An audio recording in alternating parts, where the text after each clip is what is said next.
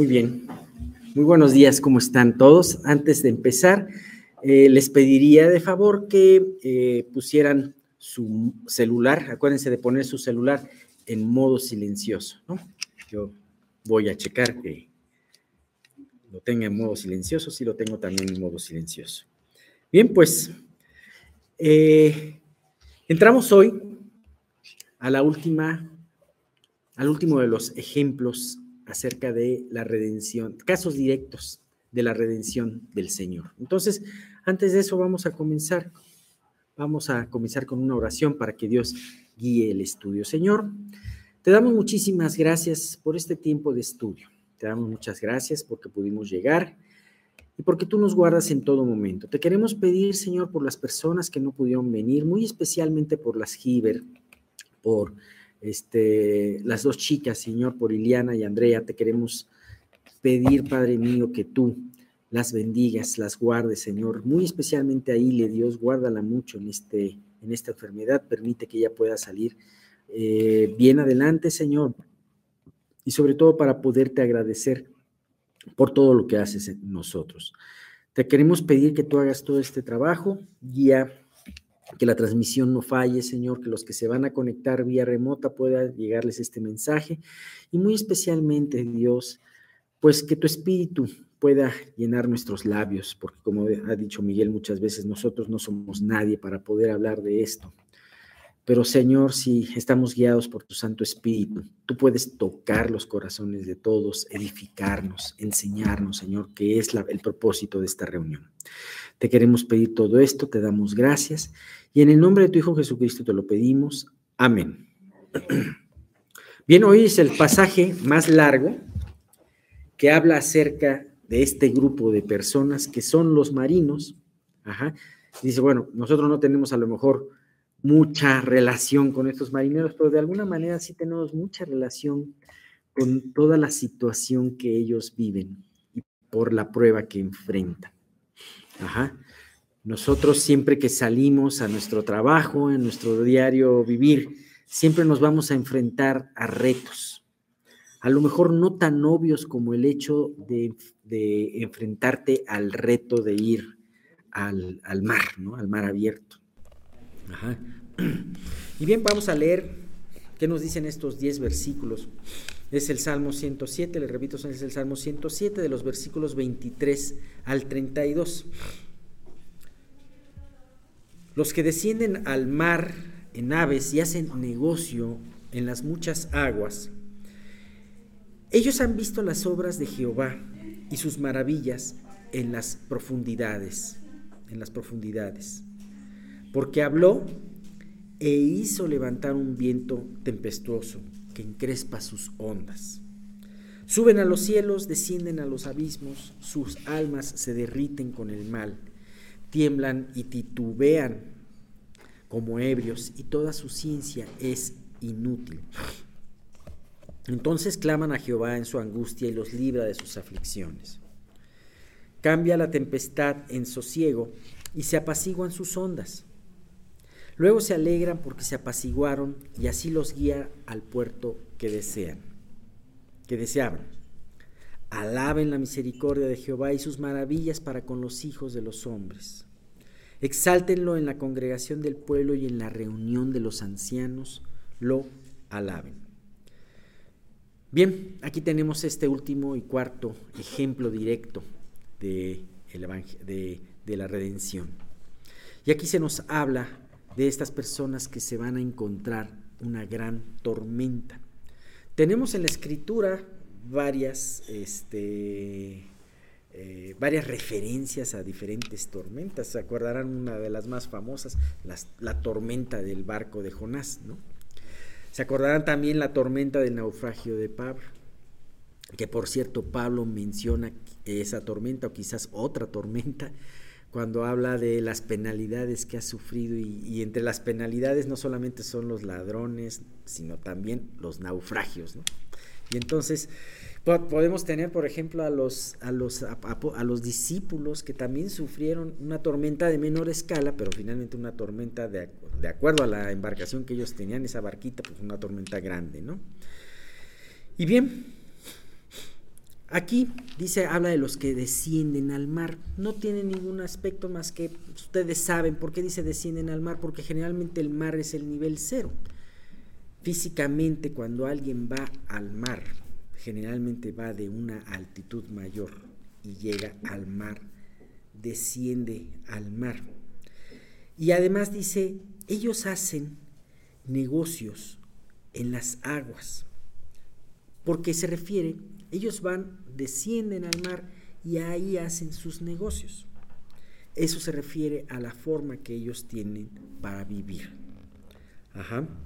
Los barcos, desde tiempos inmemorables, ha sido la forma que han tenido los hombres y prácticamente la forma principal, hasta podríamos hablar del siglo pasado, en donde ya empezó a, ver la aviación, pero anteriormente los barcos era la forma más importante de las personas para poder trasladar mercancías y trasladarse ellos mismos a través de grandes distancias y con mayor eficacia, ¿no? Era mucho más lento trasladarse por la tierra, por tierra que por mar. Ajá.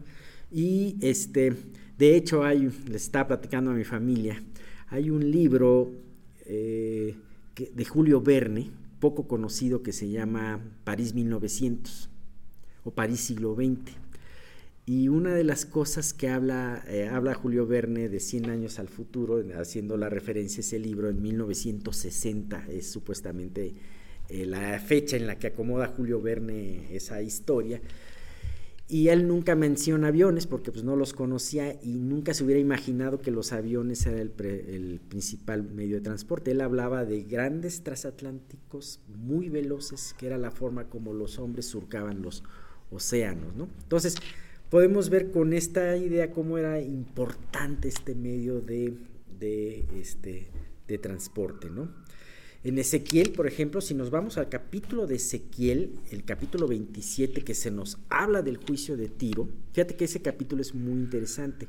Pues no solamente te habla de ese juicio y lo puedes ver con respecto a, al juicio que pueda venir pronto eh, en, nuestro mundo, sino también te habla de cómo era, las, eh, cómo era la vida marina y cómo era la mercadería en ese entonces, qué se mercan y es muy detallado qué se qué se vendía en qué, ¿no? Hablaba de, que de diferentes costas, ¿no? Y diferentes productos. De esa manera podemos ver que se transportaba oro, se transportaba plata, piedras preciosas, metales útiles como el hierro, como el níquel, como hasta animales, dice que hasta pavos y monos, y, este, y hasta eh, telas, ajá, comida, esclavos, hasta esclavos se, pues, se venían, ¿no? Y bien, pues eh, podemos ver que en aquel entonces se comerciaba todo esto desde aquellos puertos de Fenicia, que ahora es Líbano, hasta lo último que se conocía del mundo que era España, Tarsis, ¿no? Y bien, ahora imagínense un poquito cómo en esta época que se escribió este salmo por aproximadamente el año 1000 antes de Cristo, de 1000 al 600 antes de Cristo, no tenemos una idea exacta pero imagínense cómo han de haber sido el oficio del marino. Podemos poner ejemplo una nave fenicia. ¿Quiénes eran los meros meros de la navegación en esos tiempos, desde el año 1000 antes de Cristo, los fenicios? Se piensa que inclusive hasta los fenicios circunnavegaron África, se piensa hasta eso. Y ellos llegaban comúnmente en sus rutas hasta España, hasta el puerto de Cádiz.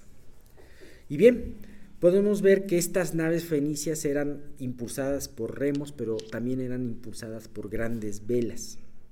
Y eran muy avanzadas para la época. Aproximadamente eh, eran naves que medían de 20 a 30 metros de eslora. Podían este, transportar hasta 100 toneladas de mercancía. Y la distancia mayor que cubrían era una distancia que era de, como les decía, de tiro a, a, este, Tarsis. Aproximadamente eran como 4.600 kilómetros y lo hacían en 50 días, si es que no paraban en diferentes puertos para, para cargar y descargar, ¿no? Bien, eran, eran condiciones muy distintas. En aquel tiempo no, utiliza, no tenía ningún no tenía ningún instrumento de medición no, no, no tenían los sextantes o las brújulas, en, estoy hablando antes de Cristo, ¿no? Así que ellos tenían únicamente que confiar en su vista y en, el y en su experiencia, en el conocimiento profundo que ellos tenían del cielo, de las estrellas, de la ubicación del sol, en el conocimiento profundo que ellos podían tener de los vientos. Ellos tenían que ser muy sensibles del viento y muy orientados en ese sentido, en, sus conocimientos que tenían también de las corrientes marinas, que también ayudan a la, navegación. Así que nos encontramos un hombre con mucha experiencia, con muchos conocimientos, con poca tecnología, pero al tener poca tecnología, eso de alguna manera los hacía depender más de las situaciones naturales de los elementos naturales. En pocas palabras, los hacía depender más de lo que Dios les proveía, tanto sus sentidos como también las diferentes fenómenos naturales, la posición de las estrellas, la posición del sol. Podemos ver en nuestra vida cómo se ha modificado esta situación y cómo la tecnología, no es mala la tecnología, gracias a Dios por la tecnología, pero también nos hemos dejado de ser menos dependientes a lo natural que Dios nos ha dejado. Por ejemplo, nuestros horarios de trabajo. O sea, antes empezabas tu trabajo con el sol y terminabas con el sol. Ahora no, es indistinto. Ahorita podrían ser las 9 de la noche en este lugar, podrían ser las 4 de la tarde. No nos damos cuenta porque esta luz no nos deja, o sea, es, lo mismo para nosotros en un sentido, ¿no? Bien, ellos estaban más al tanto de lo vulnerable y por eso eh, de alguna manera tenían más temor a todas esas cosas, eh, a, que les fuera bien. Ellos eh, utilizaban sus religiones paganas para, invocaban a sus dioses para que les diera una buena, este, un buen recorrido y pudieran llegar a su al, puerto que desean. Bien, hasta ahí todo va bien y va un poquito la información de cómo es, cómo era en estos tiempos esa navegación. Ahora, viene un punto muy interesante en el versículo 25. Estos hombres conocían las maravillas de Dios en las profundidades. Por eso les hablaba de que ellos estaban más al tanto de los vientos, de las corrientes, de tantas cosas, porque no tenían esa tecnología. Sin embargo, dice, porque habló e hizo levantar un viento tempestuoso que, que encrespa sus ondas. Habló, Dios habló. Es decir, Dios con su palabra hizo levantar una gran tormenta.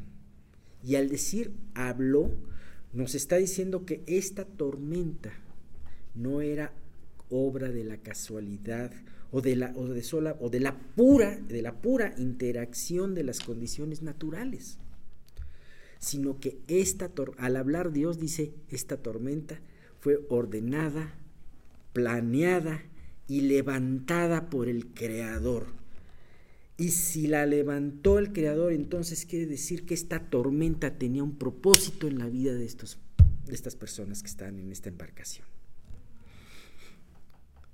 Así como Dios en este salmo habla y levanta una tormenta, muchos años después Jesús habló y apaciguó una tormenta. Qué impresionante. A veces Dios nos habla y Dios permite las tormentas en nuestra vida y las, no solamente las permite, las, las ordena. Pero también el mismo Dios, hecho hombre, puede apaciguar esas tormentas. En Lucas 8, 23 al 24 dice, pero mientras navegaban los discípulos, Jesús se durmió, él se durmió, y, y se desencadenó una tempestad de viento en el lago. Y se anegaban, o sea, se, se inundaban y peligraban. Y viniendo a él le despertaron diciendo, Maestro, Maestro, que perecemos. Despertando él, reprendió al viento y a las olas, y cesaron, y se hizo bonanza.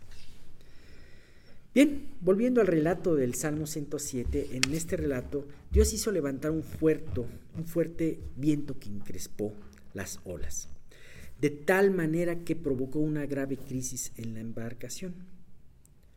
Como decía, mucha gente puede pensar que todos estos eventos como estas tormentas son eventos fortuitos, ¿Que ¿Por qué se hicieron? Pues porque interactuaron ciertas condiciones, humedad, presión, etcétera, etcétera, posición de la Tierra con el... Ahora sabemos muchas cosas, ¿no?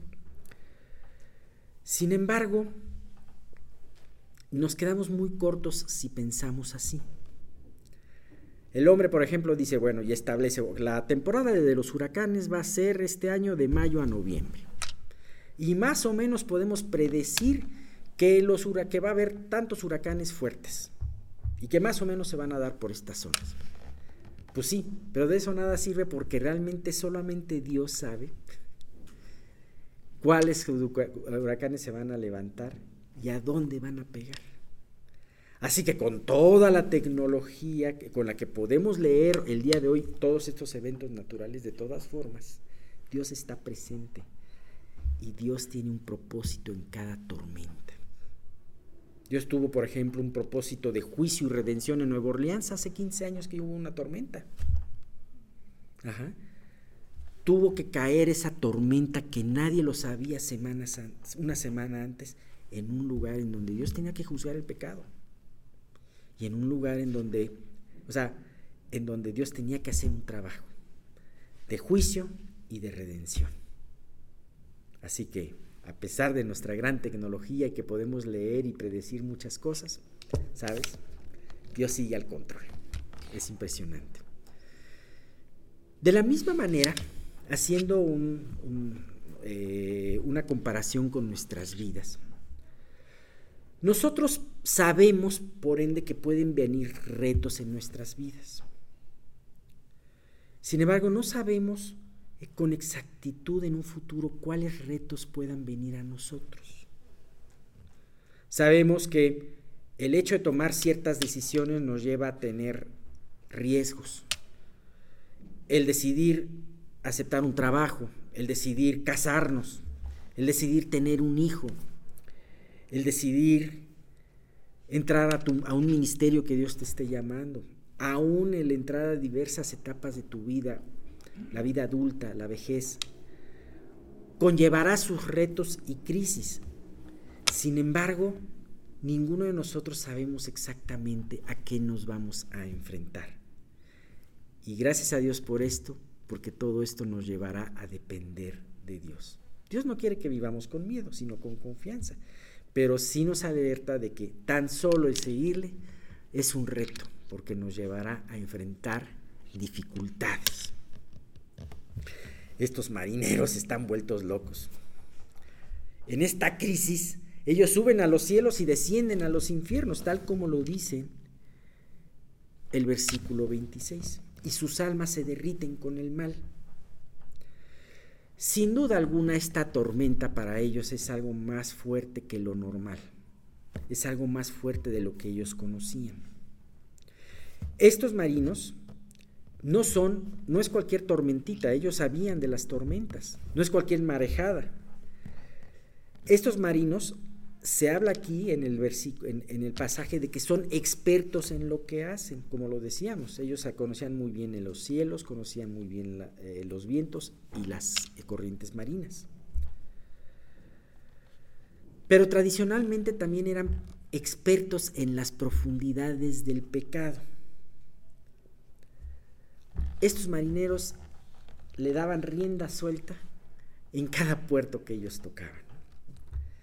Así que sin duda alguna este sangoloteo gigantesco que ellos sufrieron, en donde descienden súbitamente y pareciera que se hunden en un abismo, toca la puerta de sus los acerca a la muerte, a la posibilidad de morir y además toca la puerta de sus conciencias cargadas y les hace tener, por lo tanto, mucho miedo. En esta crisis fuerte, aquellos hombres expertos, hábiles para escalar mástiles, para poder estar en una orilla del barco, eh, tambalean como borrachos. Y toda su experiencia y conocimientos, que es mucha, es inútil. Y sabes que también esto nos recuerda a muchos nosotros. Porque nosotros como los marinos también somos realmente expertos en lo que hacemos. Muchas veces somos expertos en nuestro trabajo. Los años nos han dado experiencia en lo que hacemos. en la forma como nos, como, nos llevamos con los demás, como hacemos nuestros negocios en las muchas aguas. ¿no? ¿Y sabes qué? También nos volvemos un experto en el manejo de nuestro pecado y en el manejo de nuestros malos hábitos. Nos pensamos que podemos sin ningún problema domesticar la maldad que hay en nosotros, controlarla. Pensamos sin ningún problema que podemos domesticar la mentira. Ay, es una mentirita, no nos va a pasar nada. Que podemos domesticar la codicia, que podemos domesticar la lujuria, que podemos domesticar muchas cosas. Pero sabes qué?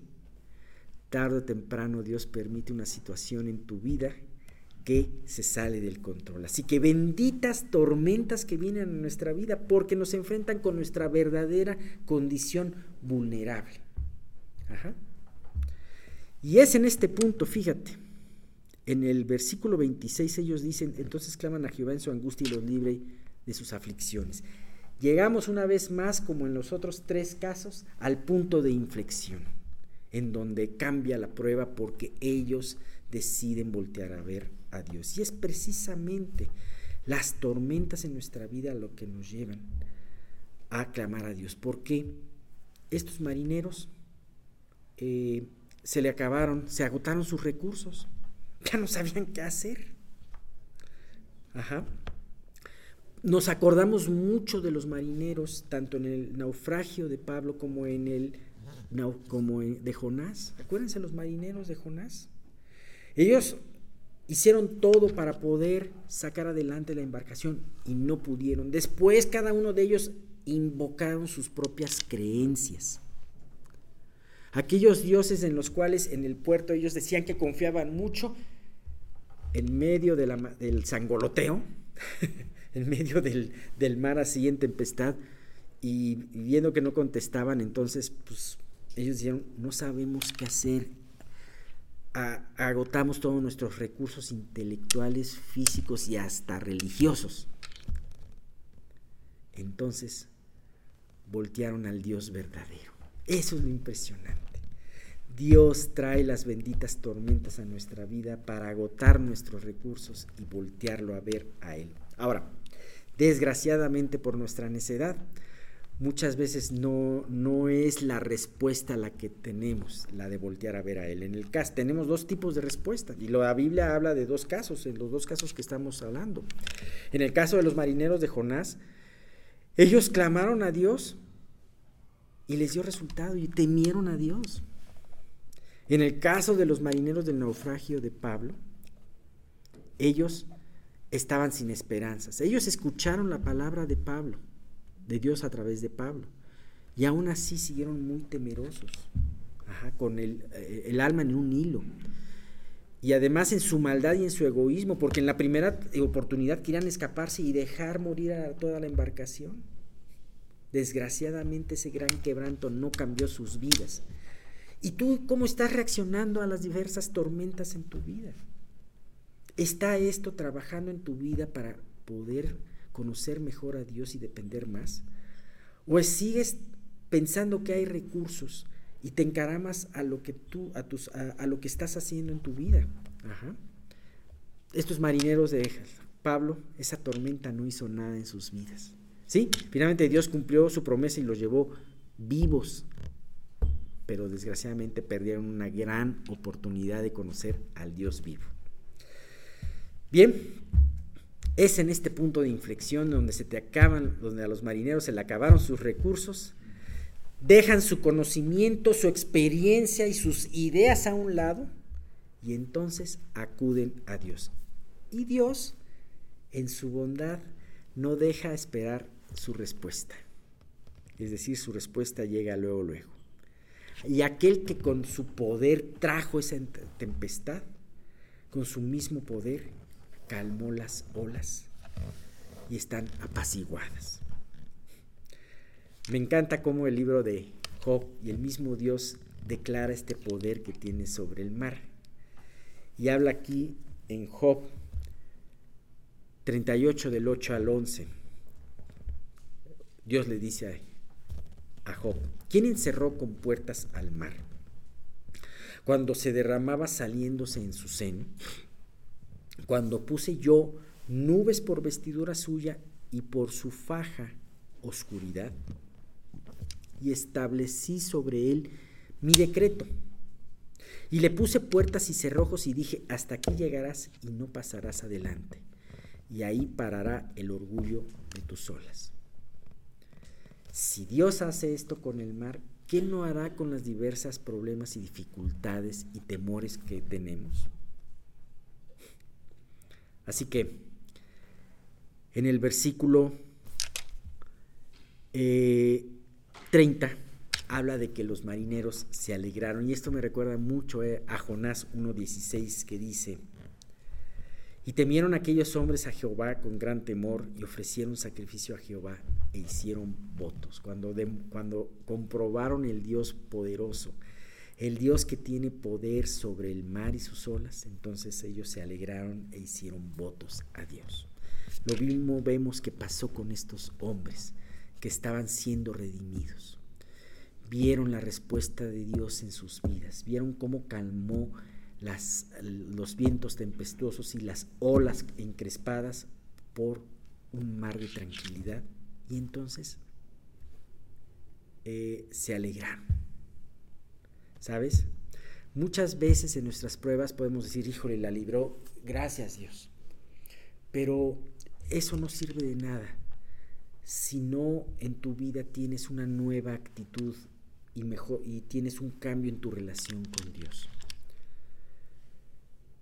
Hemos hablado mucho acerca de los votos o las promesas. Y ciertamente no te vas a salvar por tus votos o tus promesas, como tampoco vas a prometer algo, como dice Eclesiastés, que a la mera hora no cumples, porque eso te condena. Sin embargo, automáticamente un corazón agradecido va a hacer votos de consagración a su Dios. Y Dios quiere que consagres tu vida, que hagas esos votos. Y finalmente, una de las partes más hermosas de este, de esta, eh, de este pasaje es, y finalmente Dios los, los guía al puerto que deseaban. ¿Sabes qué? Dios quiere lo mismo que tú quieres en el sentido, más que Dios sabe cómo hacerlo.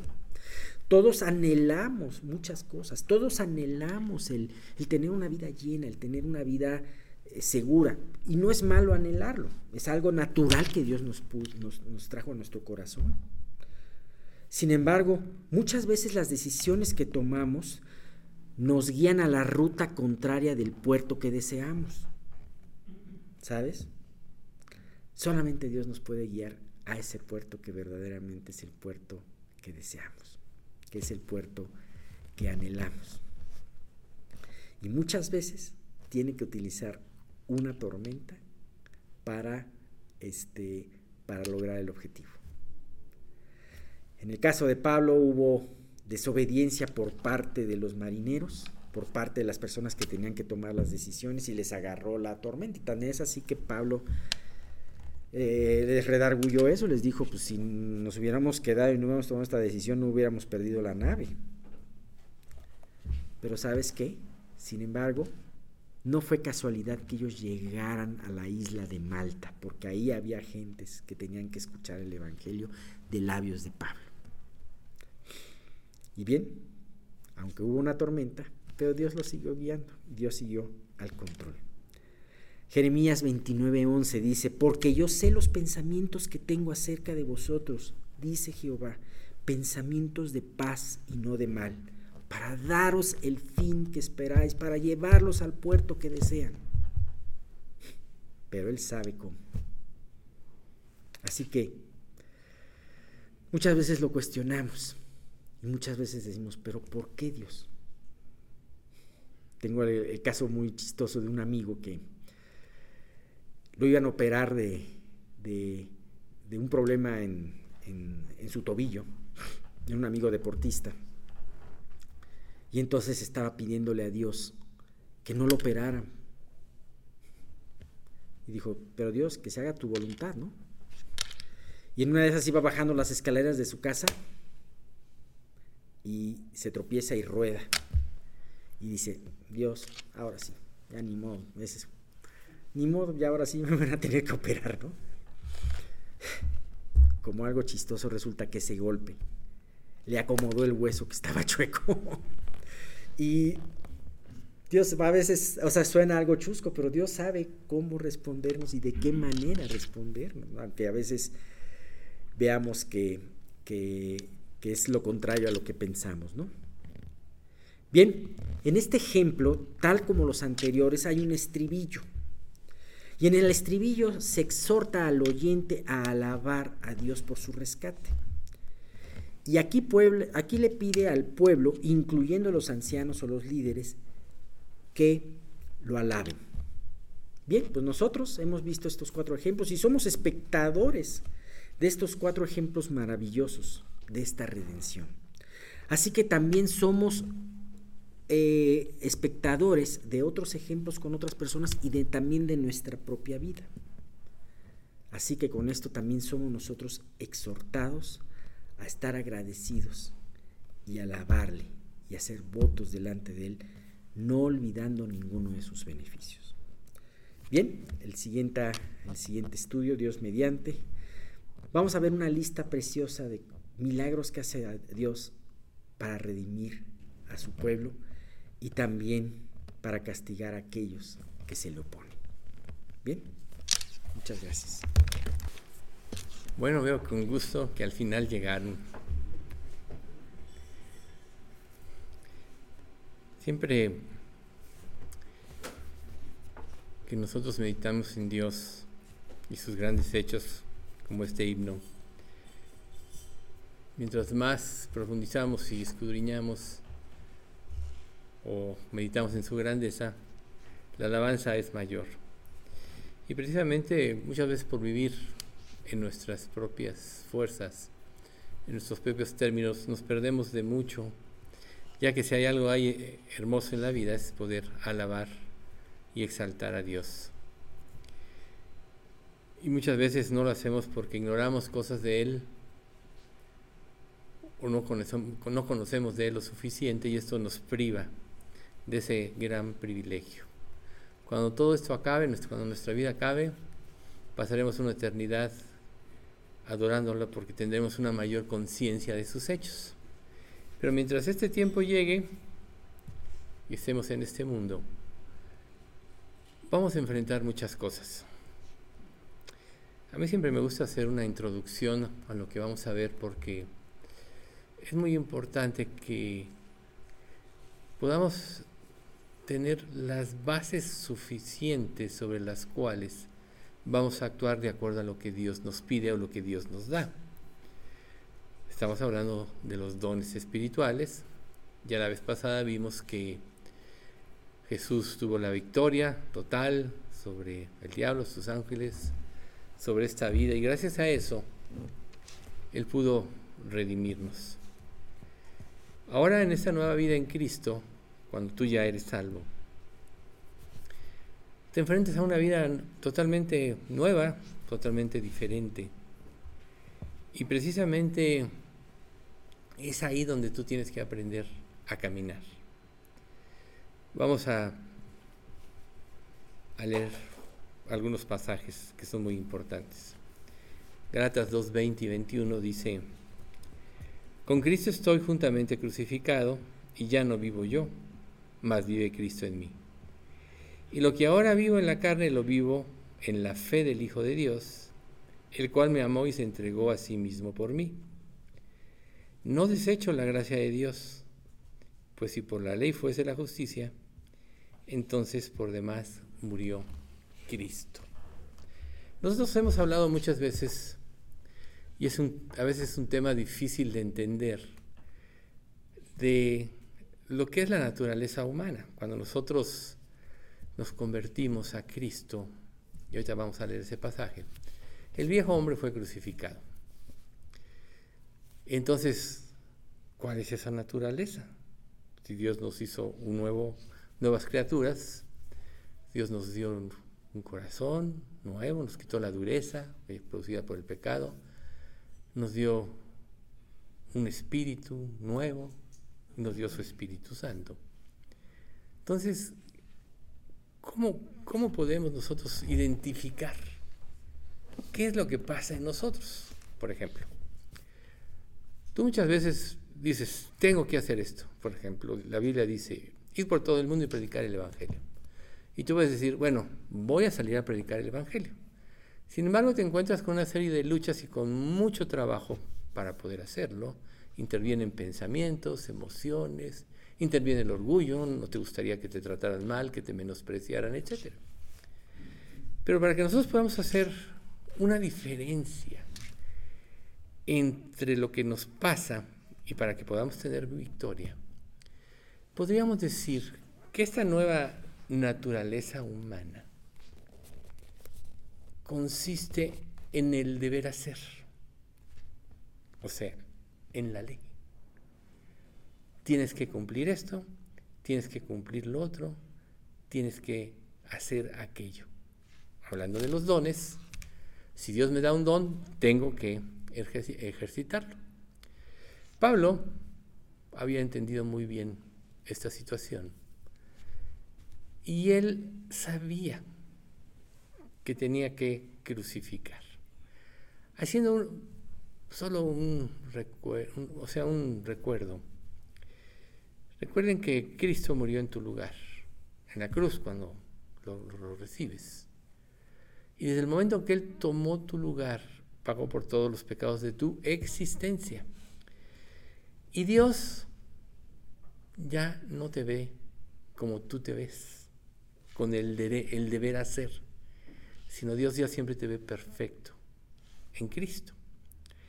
Entonces nosotros vamos a encontrar en la vida con el deber hacer o como Dios nos ve. Precisamente este pasaje, Galatas 2.21, dice, si por la ley fuese la justicia, por demás murió Cristo. Esto quiere decir que en el deber hacer siempre vamos a fracasar. Y entonces, ¿cómo ir a Dios? ¿Cómo dejar que Él haga un trabajo en nosotros de manera que no fracasemos? Bien. En el siguiente pasaje que vamos a ver, Romanos 1, 6 del 1 al 8, dice, pues ¿qué diremos? ¿Perseveraremos en el pecado para que la gracia abunde? En ninguna manera. Porque los que hemos muerto al pecado, ¿cómo viviremos aún en él? ¿O no sabéis que todos los que hemos sido bautizados en Cristo Jesús, hemos sido bautizados en su muerte? porque somos sepultados juntamente con Él para muerte por el bautismo, a fin de que, como Cristo resucitó de los muertos por la gracia del Padre, así también nosotros andemos en vida nueva. Porque, porque si fuimos plantados juntamente con Él en la semejanza de su muerte, así también lo seremos en la de su resurrección.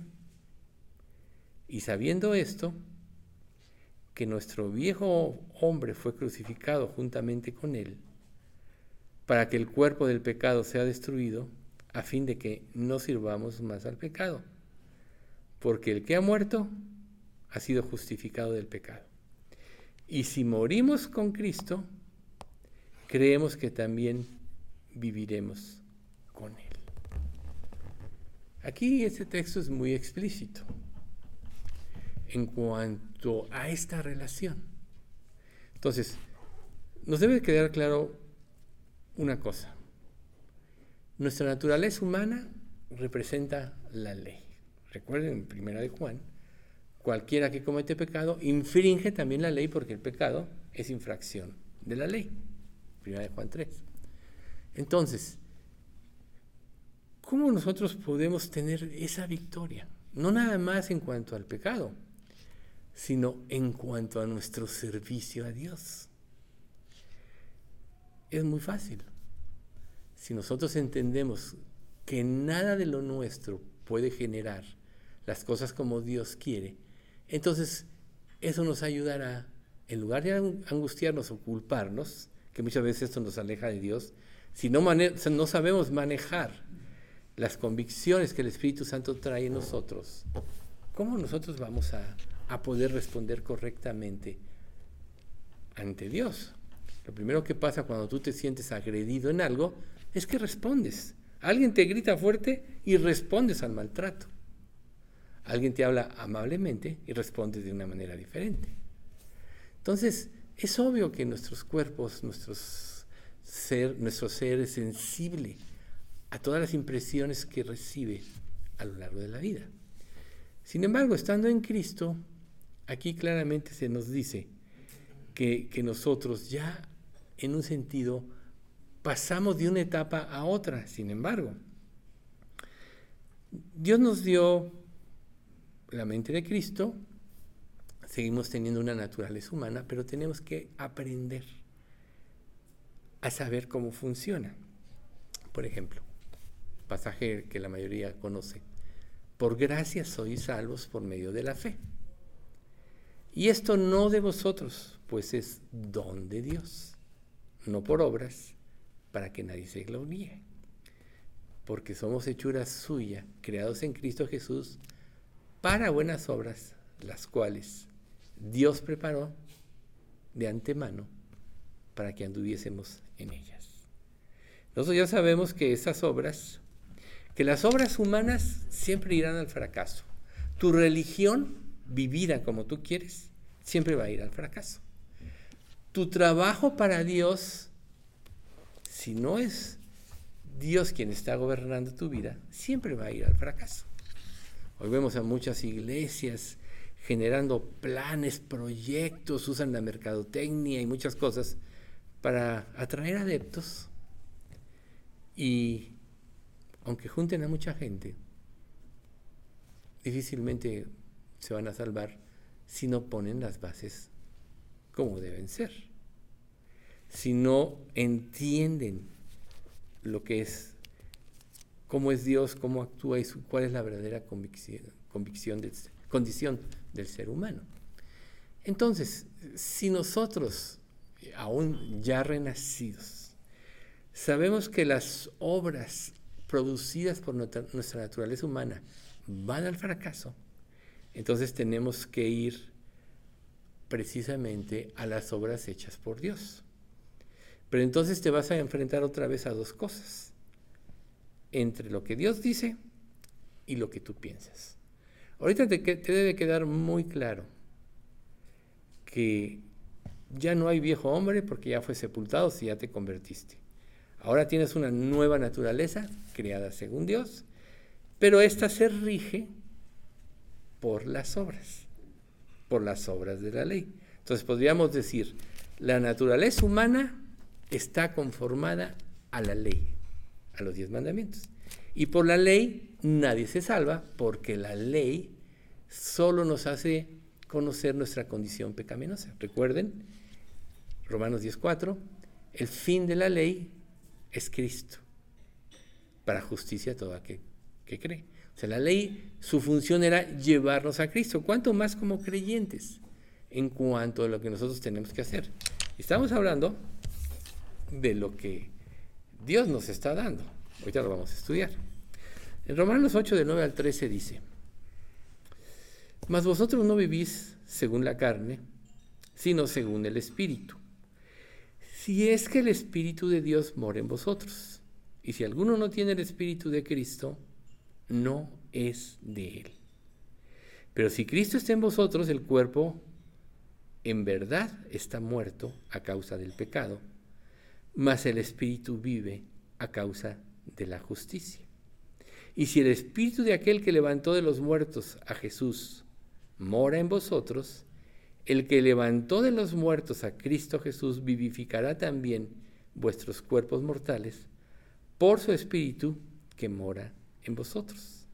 Así que hermanos, deudores somos no a la carne, para que vivamos conforme a la carne. Porque si vivís conforme a la carne, moriréis. Mas si por el Espíritu hacéis morir las obras de la carne, viviréis. ¿Ven ustedes? La clave de todo está en que verdaderamente Dios gobierne tu vida. Cada vez que tú cedes a Dios tus derechos, o un derecho, un deseo, le estás entregando el gobierno. Nosotros ya sabemos que cuando Adán y Eva pecaron. Al pecar, al hacerle caso a Satanás, le cedieron sus derechos, porque Dios le había dado a Adán y a Eva el dominio de la creación. Le cedieron sus derechos. Por eso es que el diablo reina, o dice la, la Biblia, el mundo entero está bajo el maligno o bajo los principios del maligno. Pero Cristo ya vino, ya venció, ya le arrebató, que es lo que veíamos la vez pasada, recuerden. Y lo más importante es que su victoria le, propició o le permitió darnos dones. Subiendo a, a lo alto, llevó cautiva la cautividad y dio dones a los hombres. Entonces, para que tú puedas ejercer correctamente este don, necesitas aprender a depender absolutamente del Espíritu Santo. Porque si vivís conforme a la carne, esto ya estamos hablando, de la naturaleza humana, de tus pensamientos, de tus deseos, de tus instintos, moriréis. Pero si por el Espíritu, ¿cuál Espíritu? El Espíritu Santo. Si por el Espíritu hacéis morir las obras de la carne, viviréis. Entonces quizá ahorita podamos entender por qué Pablo menciona en Galatas 2.20 que con Cristo Él está juntamente crucificado. ¿Sí? Cuando Pablo da este pasaje, en este mismo capítulo de Gálatas, él había enfrentado a Pedro, porque antes Pedro comía ya, o sea, ya en la libertad en Cristo, ya no hay judío ni griego, varón ni mujer, etcétera. Todos somos uno en Cristo. Entonces Pedro tenía una vida de libertad y de convivencia con el pueblo gentil. Y como dice este capítulo 2, cuando vinieron de parte de la circuncisión, Pedro se empezó a retraer y en su hipocresía arrastró a Bernabé y a otros. Entonces Pablo tuvo que confrontarlo al ver que no andaba bajo los principios de la Biblia. Pero después de la confrontación menciona ese versículo de Gálatas 2.20. Entonces, si tú no entiendes que Dios es perfecto en su actuar, que Dios dio dones para que a través de su poder los pudiéramos cumplir, vas a fracasar en la encomienda que Dios te, dio, te dio. Y vas a vivir frustrado, insatisfecho, con sentimientos de culpa. Y entonces, ese Dios que podía brillar en tu vida y ser el impulsor de tu entrega, se va a tornar un Dios poco visible, confuso, que no brille. Y entonces vas a perder el esplendor de la vida cristiana. Dice la Biblia que nosotros somos luz, porque vivimos en la luz.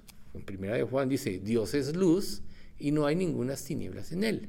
Y todo aquel que viene a Cristo, al aceptar el testimonio de, de Dios, es luz, luz a los demás también, si vive de acuerdo al Evangelio.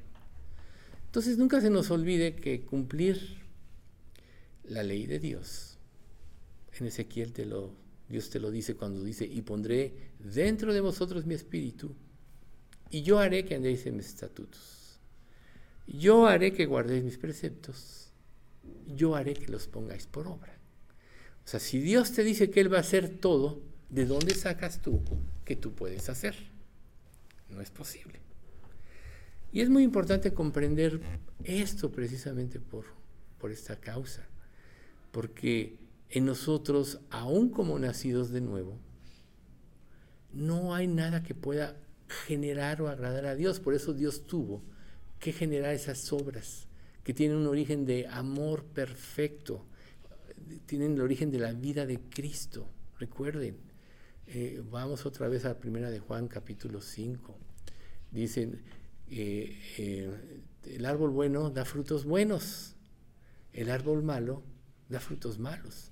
No puede el árbol malo dar frutos buenos, ni el árbol bueno dar frutos malos. Al árbol se le conoce por su fruto. ¿Quién es el árbol bueno? Jesucristo. Nosotros no. Jesucristo es el árbol bueno. Entonces, en la medida que nosotros dejemos de luchar por tener el control de nuestra vida, dejemos de, de luchar por hacer las cosas como a nuestro parecer deben ser aún en cuanto a lo que es la, la vida cristiana y la congregación, vamos a fracasar. Y entonces, ¿dónde van a quedar los dones? Si tú tienes un atributo y no lo ejerces como debes, estás desbalanceado. Todos conocemos, por ejemplo, las ruedas de los autos. Si la rueda está desbalanceada, tiembla todo el auto. Y más, en, en la medida que aumentas la velocidad. Pero si vas a un lugar especialista y te balancean la, la llanta, camina y fluye el carro de una manera maravillosa. Más o menos así es la vida cristiana. Cuando Dios es el dueño de tu vida, trae un balance a tu vida en todas las áreas. Y entonces puedes llevar a cabo obras que lo glorifiquen. Puedes llevar a cabo la encomienda porque Él es el que la va a producir. Entonces, dicho esto, el próximo pasaje, versículo que vamos a estudiar de Efesios es el 4.11, que dice, y Él mismo constituyó a unos apóstoles, a otros profetas, a otros evangelistas y a otros pastores y, maestros. Aquí Dios hace una distinción. Los apóstoles, incluyendo a Matías y a Pablo, aquel abortivo que él dice fue convertido en el camino de Damasco, pero vio al Señor Jesús, ellos eran los que eran encargados de tener las revelaciones, de generar la doctrina, obviamente por inspiración divina, que iba a regir la iglesia. Podríamos decir que eran los apóstoles de Jesucristo. ¿sí? Sin embargo, cuando ellos fueron dotados de esto, Dios acompañó junto con su dotación no nada más el tener la sabiduría o la luz espiritual, sino que también todo iba acompañado de milagros, como dice en Hebreos, ¿no? testificando Dios juntamente con ellos con señales y prodigios, y prodigios y diversos milagros conforme a su voluntad. Entonces, la iglesia iba a ser edificada sobre el fundamento de los apóstoles. Judas, Judas también te lo dice, que eh, los apóstoles son los que fundamentan la iglesia y todo se tenía que probar a través de ello. Sin embargo, vemos que Dios nos habla también de otro tipo de personas que, intervienen dentro de lo que es el, propósito y el llamado de Dios. Pero fíjense lo que dice Pablo. Pero cuando agradó a Dios, que me apartó desde el vientre de mi madre y me llamó por su gracia, revelar a su Hijo en mí para que yo le predicase entre los gentiles, no consulté con, enseguida con carne y sangre, ni subí a Jerusalén a los que eran apóstoles antes que yo, sino que me fui a Arabia y luego volví a Damasco. En ese tiempo Pablo tuvo una visión. Conozco un hombre, si en el cuerpo no lo sé o fuera del cuerpo no lo sé, que fue llevado al paraíso de Dios, donde le fueron reveladas cosas inefables que no le está permitido al hombre expresar. Quiere decir que Pablo fue arrebatado al paraíso mismo de Dios donde Dios le dio la consigna y él fue precisamente incluido dentro de los apóstoles, así como dice él, como un abortivo. Por eso él declara en otra de sus cartas y dice, Pablo, apóstol, no de hombre ni por hombre, sino por Jesucristo y por Dios el Padre, que lo resucitó de los nuestros, de los muertos. Pedro dice, Pedro, apóstol de Jesucristo, a los expatriados de la dispersión en el Ponto, Galacia, Capadocia, Asia y Bitinia. Entonces, básicamente los puntos que Dios le dio a los apóstoles de Cristo, que son los trece, fue poner los cimientos fundamentales de la iglesia. Efesios 2.20, edificados sobre el fundamento de los apóstoles y profetas, siendo la principal piedra del ángulo Jesucristo punto número dos, recibir, declarar y escribir la palabra de Dios. Efesios 3:5. Misterio que en otras generaciones no se dio a conocer a los hijos de los hombres, como ahora es revelado a sus santos apóstoles y profetas por medio del Espíritu. Para que quede claro, Hechos 11:28. Y levantándose uno de ellos llamado Ágabo, daba a entender por el Espíritu que vendría una gran hambre en toda la tierra habitada, lo cual sucedió en el tiempo de Claudio.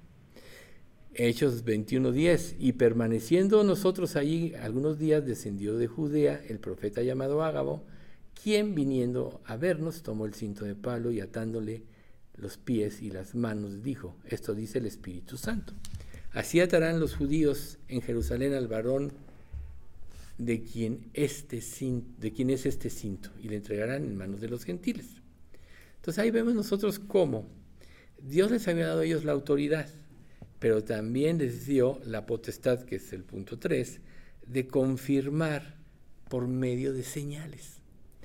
O sea, cuando Dios actúa, todo sale perfecto.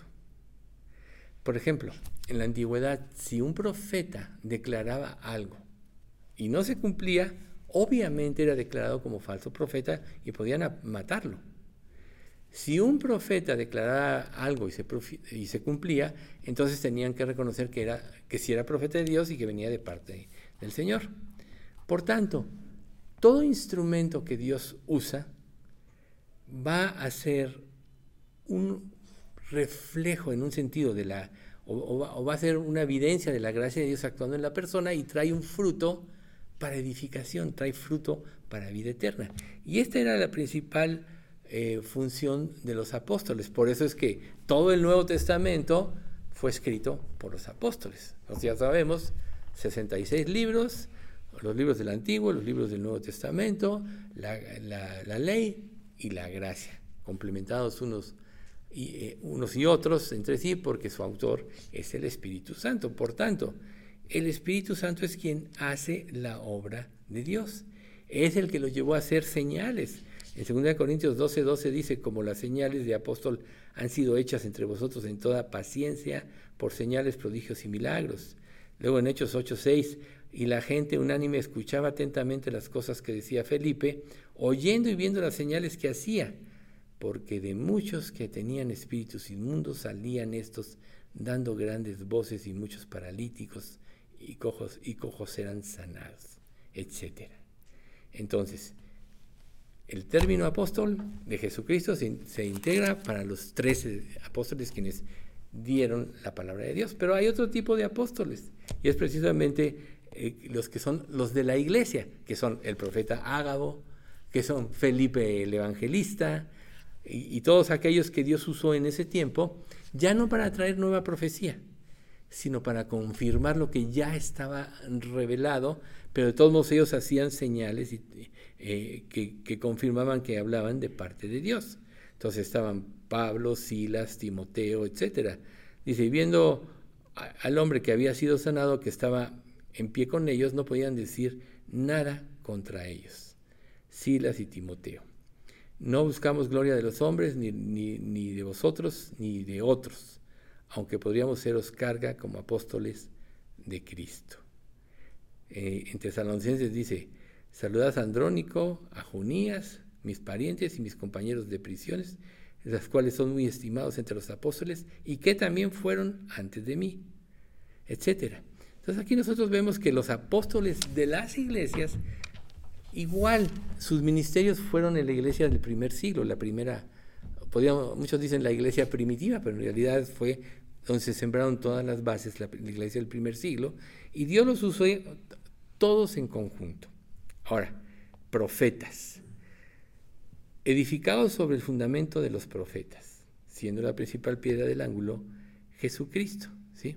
Aquí lo que quiere decir esto es que la iglesia no está basada en función de ideas humanas, ni en función de criterios humanos, sino en función de la palabra de Dios.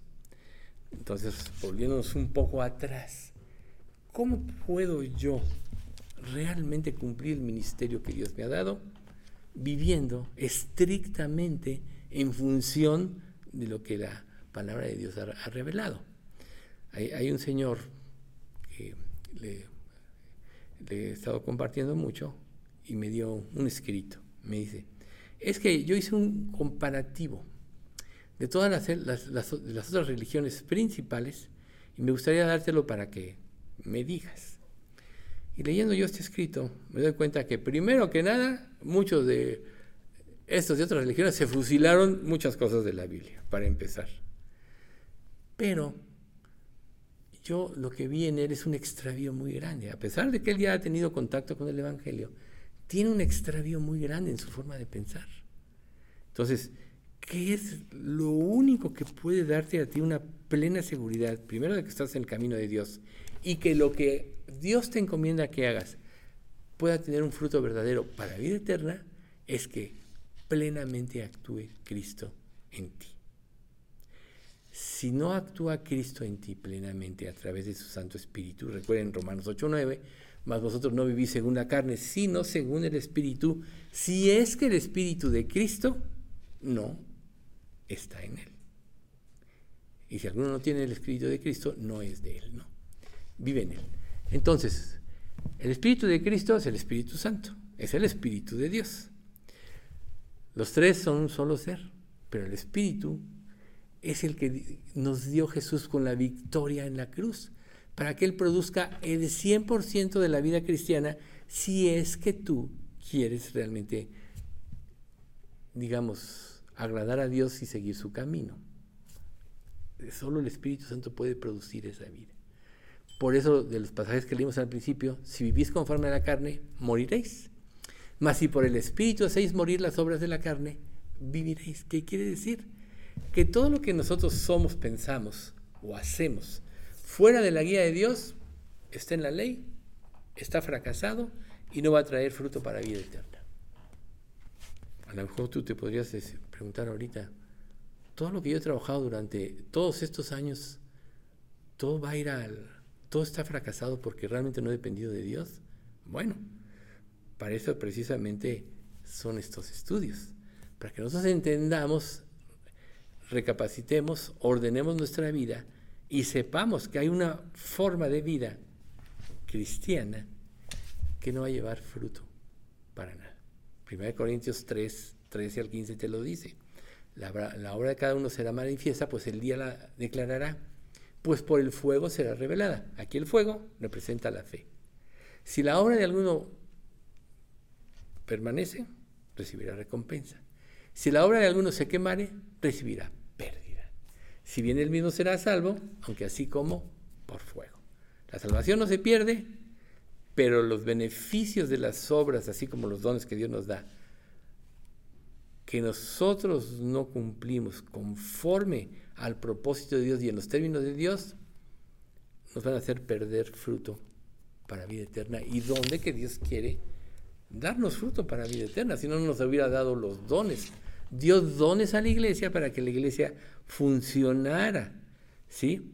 Entonces, los dones, como les decía yo, que van, han ido terminando, etcétera, eh, todos, mejor dicho, que terminaron, todos estos dones no, perdón, eh, los profetas, los apóstoles, los dones que Dios nos dio, Dios los dejó a la iglesia para edificación, pero para edificación en el cuerpo de Cristo conforme a la guía absoluta y 100% de su Espíritu Santo. Recuerden, el deseo de la carne es contra el Espíritu y el del Espíritu contra la carne. Y estos dos se oponen entre sí para que no hagáis lo que quisierais. Ahí está. Todos tenemos estos deseos. ¿Qué, requiere la carne? Reconocimiento, prestigio, éxito, etc. Vivir en sus propios términos. Y dice la Biblia que este deseo pues, es contra el espíritu. Y se oponen entre sí.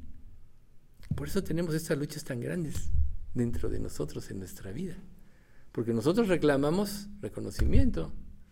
A lo mejor tú estás en una iglesia como esta y trabajas para Cristo y nadie te hace caso aparentemente. Y dices, es que nadie me reconoce. Es que a mí no me dan oportunidades, otros las tienen y a, mí no me las dan. ¿Qué está interviniendo ahí?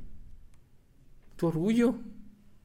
Porque cuando Dios actúa, todo es para la gloria de Dios. ¿Qué importa si nadie se entera nunca de una obra que tú hiciste si lo hiciste para la obra de Dios? ¿Ves tú? Entonces podemos caer en este tipo de trampas que son un tropiezo para que nosotros podamos servir a Cristo. Por eso es que los pobres en espíritu son los que ceden sus derechos a Dios. Y si tú, al momento de la conversión, le cediste tus derechos a Dios, porque si no, no te convertiste, le diste el gobierno de tu vida. ¿Por qué le reclamas de la vida que Él te está dando? Dice en Romanos 6, 19 y 20, dice,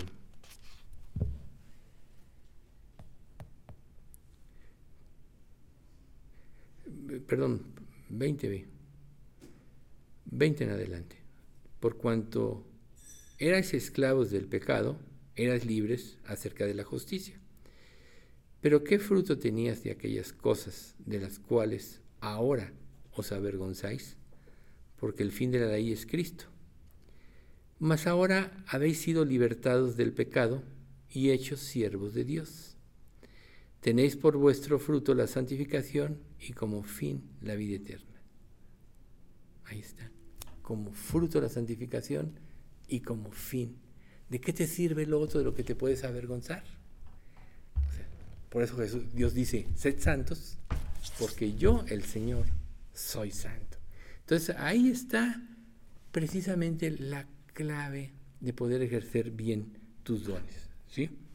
Entonces, volviendo aquí a la cuestión de los demás oficios, dice, eh, ya estamos diciendo que debían conformarse todos los que servían a Cristo a las enseñanzas de los apóstoles. Y entonces Pablo les dice, cuando está dando una exhortación, y si alguno se cree profeta o espiritual, reconozca que lo que os escribo son mandamientos del Señor. Pero después dice, mas el que ignora, ignore. O sea, ¿qué quiere decir esto? Tú puedes tomar, aceptar o hacer precisamente lo que se te revela de parte de Dios. Pero si ignoras, allá tú. El que ignora, ignore. Pero el que reconoce los mandamientos del Señor, así como Pablo está hablando aquí, es el que es edificado y es el que va a poder hacer la obra de Dios. Y por supuesto, o sea, a unos apóstoles, a otros evangelistas. Ya sabemos que los apóstoles son la revelación, la confirmación de la voluntad de Dios. Luego los apóstoles de las iglesias apoyaban y hacían también milagros a los apóstoles, pero nunca se salían de sus revelaciones. Y luego vienen los evangelistas, que son los que proclamaban las buenas nuevas de salvación a los no creyentes. Entonces dice Hechos 21.8, al otro día saliendo Pablo y los que con él estábamos fuimos a Cesarea y entrando en la casa de Felipe, el evangelista, que era uno de los siete, posamos con él. ¿Sí? Segunda Timoteo 4.5, lo que Pablo le dice a Timoteo, pero tú sé sobrio en todo, soporta las aflicciones, haz obra de evangelista, cumple tu ministerio. Entonces, aquí el punto de evangelista va a un lado a predicar el evangelio, eso es lógico para todos nosotros, ¿no?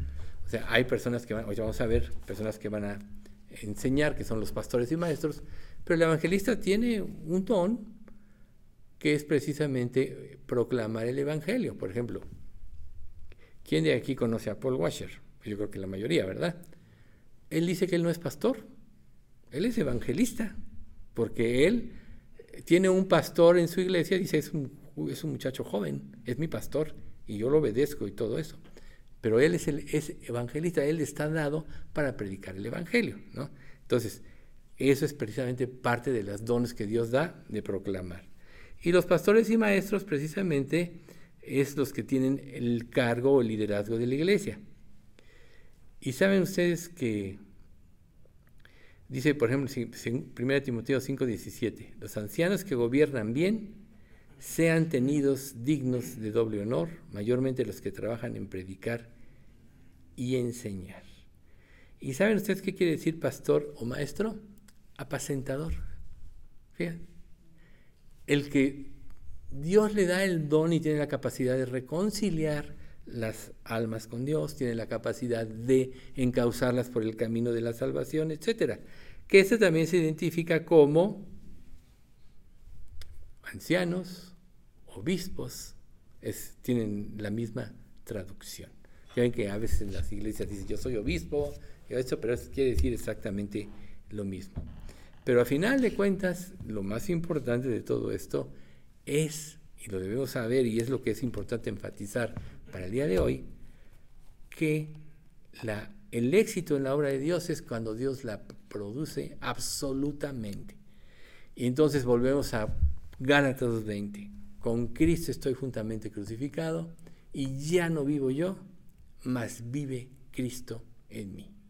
Y lo que ahora vivo en la carne, lo vivo por fe en el Hijo de Dios, el cual me amó y se entregó a sí mismo por mí. ¿Qué quiere decir? Que siempre tenemos que tener los ojos puestos en Jesús. En su palabra tenemos que conocerla bien, no nada más venir aquí a escuchar un ratito y ya. Tienes que por ti mismo buscar a Dios a través de la palabra, buscar sus enseñanzas. ¿Qué pasa cuando tú buscas a Dios de esta manera? Hebreos 13, 20 y 21 te lo dice. Y el Dios de paz que resucitó de los muertos al Señor Jesucristo, el gran pastor de las ovejas por la sangre del pacto eterno, y aquí viene en el 21, os haga aptos en toda obra buena para que hagáis su voluntad, haciendo Él en vosotros lo que es agradable delante de Él por medio de Jesucristo. Ahí está la victoria en la vida cristiana cuando Dios produce en ti lo que es agradable delante de Él. Tu naturaleza humana no lo va a hacer, no lo puede hacer. Está conformada a la ley, requiere, busca, requiere reconocimiento, prestigio, sus propios términos, etc. En cambio, el que vive para Cristo es precisamente el que Dios lo va a guiar y va a producir en él lo que es agradable delante de Dios por medio de Jesucristo. Ahí está la clave de poder servir a Dios en estos términos. Primera de Pedro 2.25 dice, porque vosotros seréis como ovejas descarriadas, pero ahora habéis vuelto al pastor y obispo de vuestras almas. Entonces, ahí está. Éramos como ovejas descarriadas, sí, pero ahora tenemos la palabra, ahora tenemos al Espíritu Santo y otro término para pastor, obispo, etcétera, es anciano. Pedro nos lo dice. Luego a los ancianos que están entre vosotros, yo anciano también con ellos y testigo de los padecimientos de Cristo, que soy también partícipe de la gloria que será revelada. Apacentad la grey de Dios que está entre vosotros, cuidando de ella, no por fuerza, sino voluntariamente, no por ganancia deshonesta, sino con ánimo pronto. Entonces, ahí están los términos de la unidad en Cristo para servir a Cristo en este aspecto de estos dones que nosotros acabamos de analizar. Por tanto, si realmente nosotros queremos servir a Dios, entonces tenemos que ser crucificados con Cristo. Esto es vivir para hacer su voluntad. Si tú vives para hacer su voluntad, tendrás la victoria sobre todas las cosas. ¿Por qué? Porque el camino lo allanó Jesucristo. Jesús es el único que venció el pecado. Es el único que nos puede guiar por el camino de la victoria. Y sus instrucciones están plasmadas en la palabra de Dios. Así que ¿Quieres realmente servir a Dios? Empieza a meditar en todas estas cosas y trata de detectar qué áreas de tu vida no están al control de Dios, qué áreas reclaman de alguna manera reconocimiento, cosas así, para que vayas y las sometas, Recuerden que nosotros fuimos comprados por el precio, por precio, el precio de la sangre de Cristo. Glorificad pues, dice la Escritura, a Dios en vuestros cuerpos y en vuestros espíritus, los cuales son de Dios. O sea, no nos pertenecemos. Si viniste a Cristo, le entregaste tu vida y no, tu vida ya le pertenece a Él. Si todas las almas, dice Dios, que eran de Él, tú voluntariamente, y es lo que Él quería, le rendiste tu vida. Ese es lo que va a ser algo hermoso del cielo y de, la convivencia eterna con nuestro Señor Jesús y Dios Padre. Va a haber una armonía total. Va a haber un requerimiento pleno de que su voluntad es buena, agradable y perfecta.